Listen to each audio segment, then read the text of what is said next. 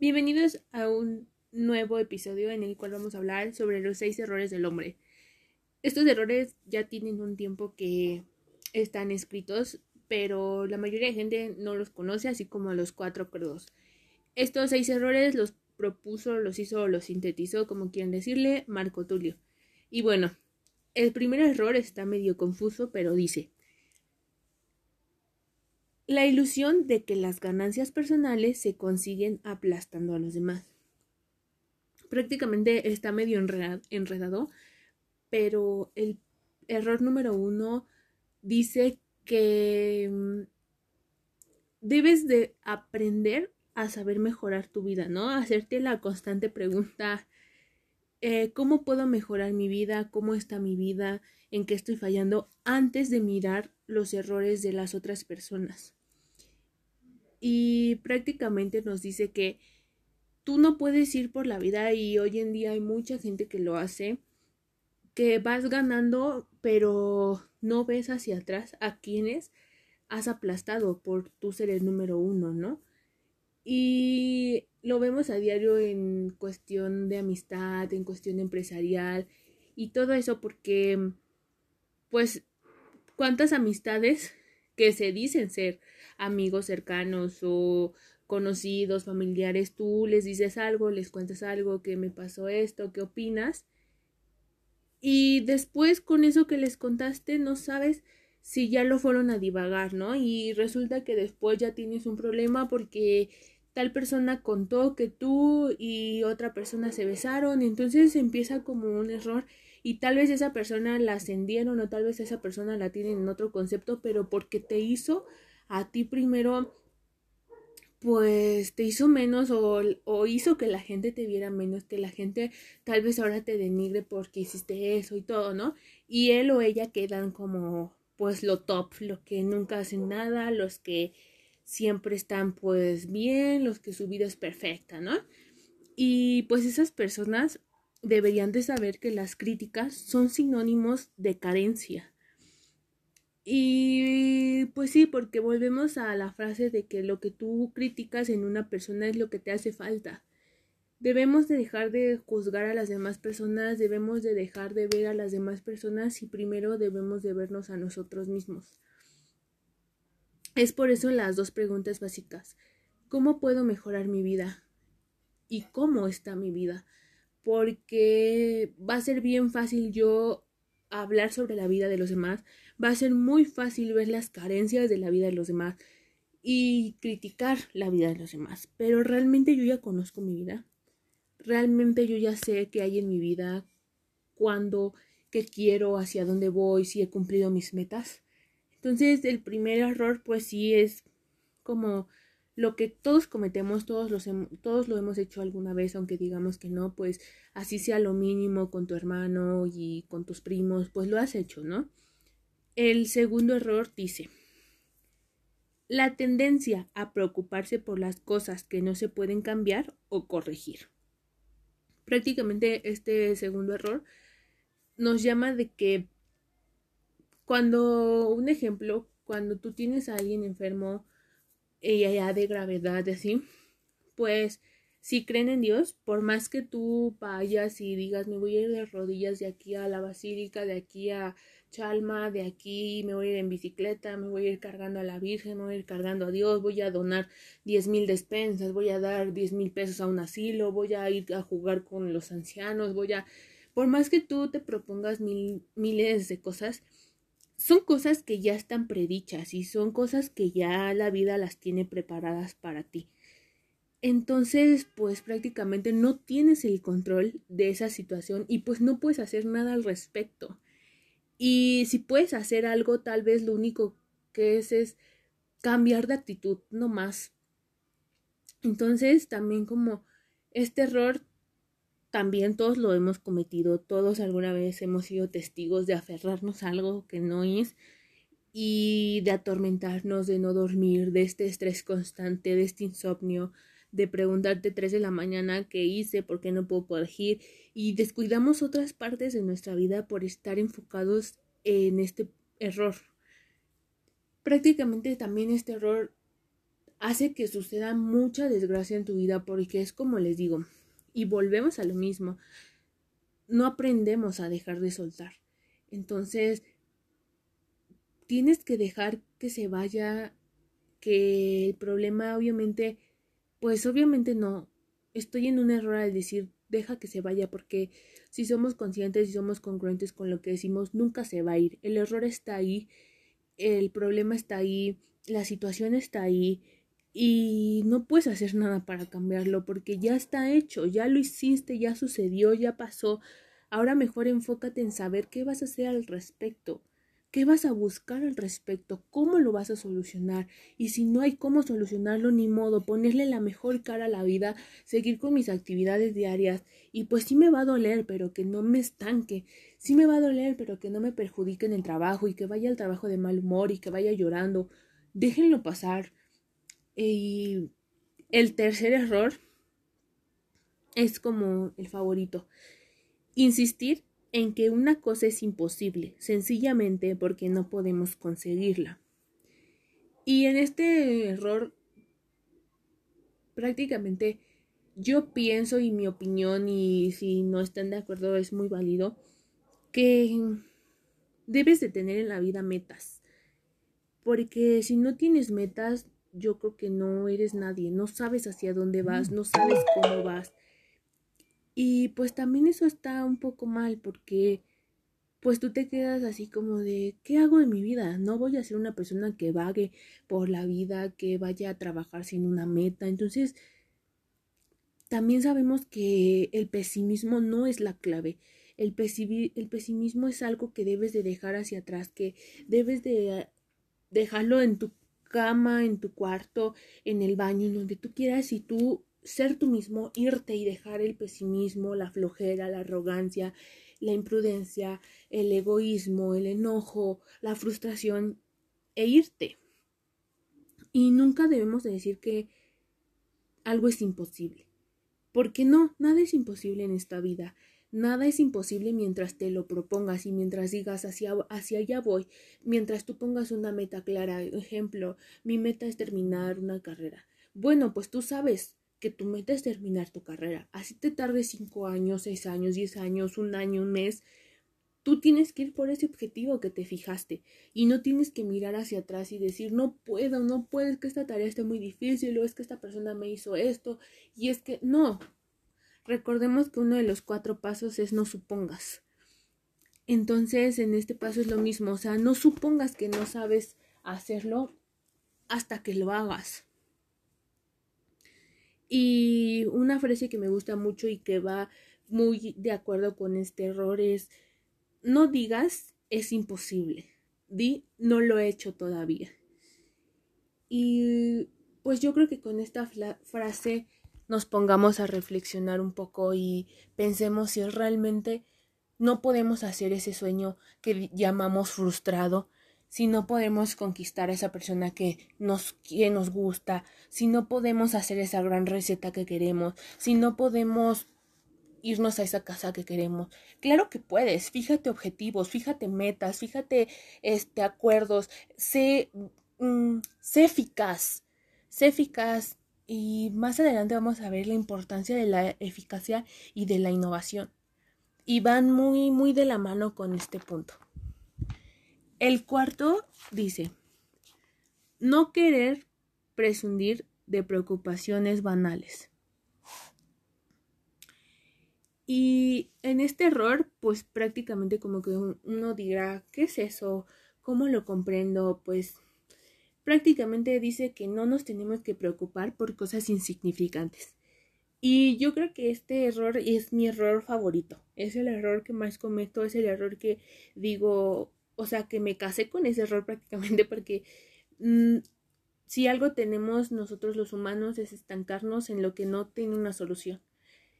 Y en lo que tiene solución dejarlo pasar porque nosotros sabemos que sí se puede solucionar y al final se soluciona lo que no creíamos y lo que creíamos que se iba a solucionar está mal o está incompleto. Entonces, tienes que preguntarte, ¿por qué? O sea, a diario tienes que atormentarte y decir, ¿por qué? ¿Por qué está pasando esto? ¿Cómo le hago? ¿qué hago? ¿Hacia dónde voy? Este, estoy en lo correcto. Yo creo que mi mayor consejo para este error sería que que te enfocaras en el hoy.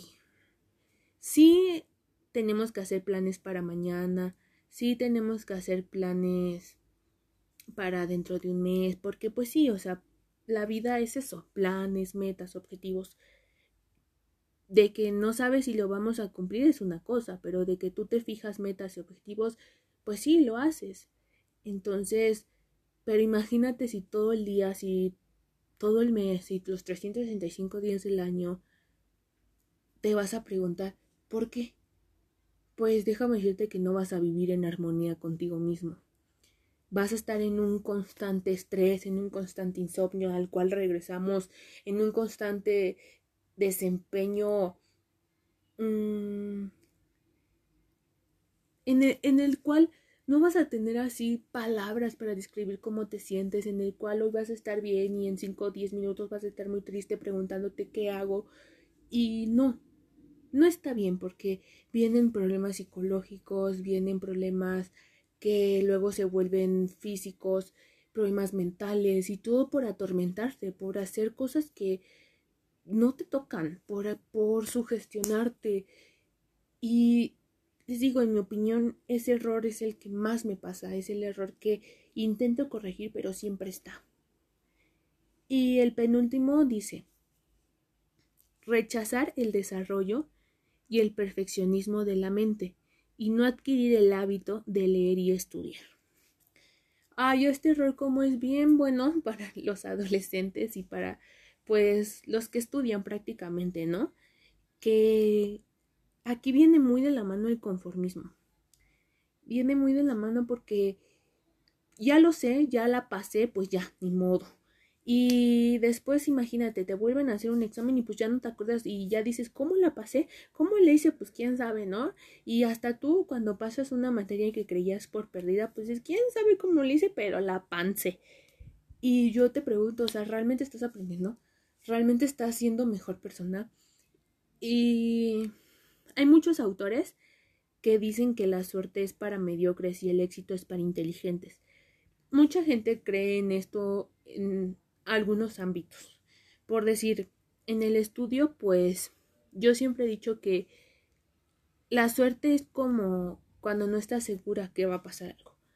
Yo he dicho que la suerte es como una ventana. Y en cambio el éxito es porque tú vas hacia eso, porque tú ya lo hiciste, porque tú confías en eso, porque tú dijiste, ya estudié, ya le eché las ganas, voy por el éxito, yo no necesito suerte, porque la suerte es algo repentino, algo que pasa, algo que dices, pues suerte y la, o sea, suerte y tal vez la paso, suerte y me gano esto, no. Y el éxito, en cambio, es un constante estudio, es un constante de disciplina. Y muchos autores lo hablan así, muchos autores lo dicen, pero hay gente que no, y hay gente que cree en la suerte, ¿no? Y hay que invertir en la preparación ya que es más costosa la ignorancia. Y sí es muy cierto, si te pones a pensar en esa frase, reflexionas mucho. ¿Y qué pasa hoy en día con los padres que tienen una posibilidad económica de mandar a sus hijos a un colegio? Pues los niños tal vez salen hablando inglés básico, tal vez los niños salen leyendo, o sea, estoy hablando en primaria, en kinder, ¿no? Y o nos podemos ir más arriba de una prepa pues tal vez salgan ya con un inglés súper avanzado, con una lectura muy avanzada, con una ortografía avanzada. Ojo, estoy diciendo tal vez porque no es el mismo caso. Cada persona aprende de una manera diferente y bien dicen que la escuela la hace el alumno. Entonces, mientras quieras aprender, mientras tengas ganas, pues no importa si te mandan a la escuela más fea, ¿no? Y Qué bonito se siente cuando una persona, sea mujer, sea hombre, sea joven, sea grande, eh, por decir, ya está en una carrera, ya es un médico, ya es este, ya tiene una especialidad y sigue estudiando, ya es un médico, no sé, cardiotorácico y sigue estudiando y sigue aumentando su disciplina, sigue ejerciendo la medicina con el mismo amor con el que empezó a ejercerlo cuando era un interno, cuando era un estudiante, ¿no? Y imagínate, si tú no estudias, es algo que llamamos el rezago. Entonces, cuando tú te rezagas en algo, cuando tú te quedas ahí, pues no avanzas, porque no vas a aspirar a ser más que pues un empleado, ¿no? Y en cambio ya eres un empleado, pues ahora estudiale o haz algo que tenga eficacia, innovación, disciplina, constancia, para que te asciendan y ahora ya seas gerente de la zona o gerente de la empresa o gerente de esa área. Pero si te quedas sentado a decir, pues ya aprendí, ya acabé la universidad, ya acabé mi carrera, pues nunca vas a superarte, ¿no? Y también pues en el ámbito económico gana más alguien que tiene un doctorado, una maestría, un diplomado a alguien que solamente estudió la carrera. Entonces, si lo quieres ver también por ese lado, pues también por la economía propia, eh, es muy bueno el superarse. Y habla bien de tu persona, habla bien una persona que se pare con mucha actitud, con mucha seguridad, con madurez y que hable de un tema sin tener que leer y que sea un experto y a una persona que se sienta y que le pregunten y no sé, pero no sabes porque tú lo quieres así, porque tú no investigas, porque tú no lo buscas, porque tú te rezagas, porque tú no tienes eficiencia para ser mejor persona. Y volvemos a ejemplos que yo te puedo dar y es como cuando quieres un trabajo. O sea, tú dices, Dios, ayúdame a que llegue ese trabajo hacia mí.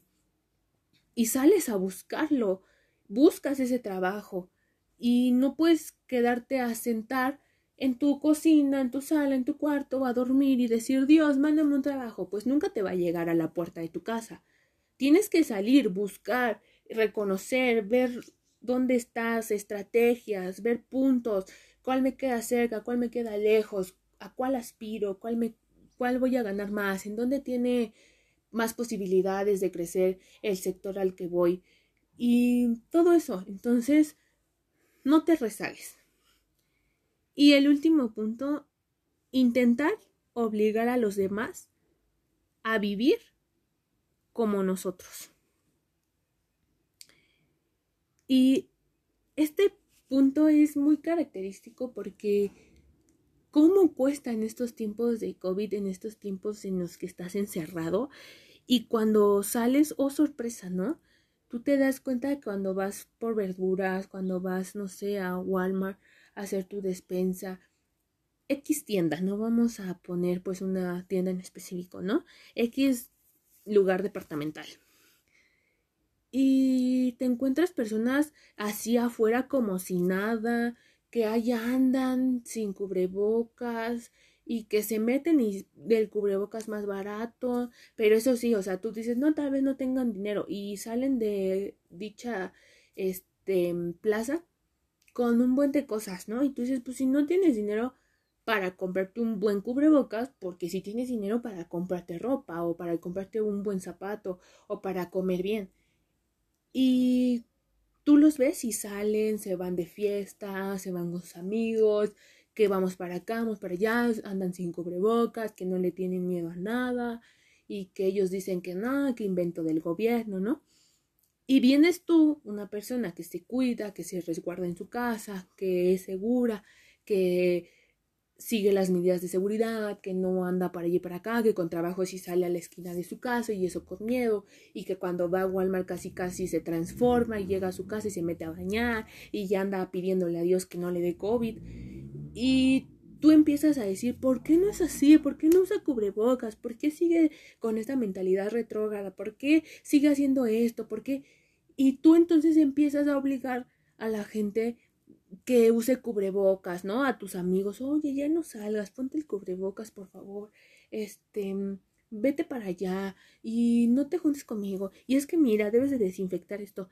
Y prácticamente nunca los vas a hacer cambiar de opinión, nunca los vas a hacer ver más allá de lo que les aporta su cabeza, porque tú tienes una idea y tal vez tú ya tuviste un familiar o a ti mismo ya te dio COVID o tal vez tienes personas a tu alrededor que ya pasaron por eso, que se han muerto, que han estado muy, muy enfermas y prácticamente ellos no lo han vivido, entonces no saben la desesperación que es estar aislado de una familia que luego se mueren y dejan niños chicos y lo peor es que tú dices, ¿y qué va a pasar con esos niños, no?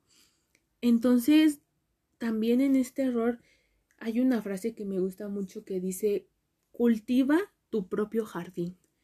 Y es bien cierto porque mejor tú sé buena persona, tú sal con tus medidas de seguridad, tú ponte tu cubrebocas, tú lava tus manos, tú bañate, no salgas y no obligues a los demás a hacer como tú quieras porque nunca vas a poder y vas a entrar en un estrés contigo mismo, vas a entrar en un enojo contigo mismo y nunca vas a poder cambiar la sociedad, nunca vas a poderles cambiar la mentalidad porque la gente ya es así. Y es más fácil enseñar caminos y dejar que cada quien escoja su sendero. Tú, con que tú seas bueno, con que tú te cuides, la gente sabrá, la gente sabrá, esperemos el día de mañana no se arrepientan y esperemos el día de mañana no lloren porque ya les dio COVID, esperemos el día de mañana no tengan a un familiar de gravedad en el hospital y que se den cuenta realmente de lo que hacen, ¿no? Y pues sí, muchas veces esa gente que no se cuida, que sale como si nada, es la gente que no le pasa nada. Y tú que una vez, dos veces sales, te da y casi casi te andas muriendo, ¿no? Y empiezas a reprochar y a decir, ¿por qué me pasa esto? Pero realmente hoy en día con este COVID se ha descubierto que te mata más el miedo que cualquier otra cosa. Entonces, pues sí debemos de tener precaución, pero no debemos de vivir con miedo. No debemos de pensar que nos va a dar simplemente con que tú salgas con tu careta, con tu cubrebocas y no te toques la cara con eso, pues yo te garantizo que vas a estar bien. Pero si vas con ese miedo, es lo que se llama ley de atracción. Lo que tú piensas lo atraes. Entonces, ya sabes, cultiva tu propio jardín. Y bueno, eso es todo por este episodio. Espero les haya gustado y nos vemos en un episodio más.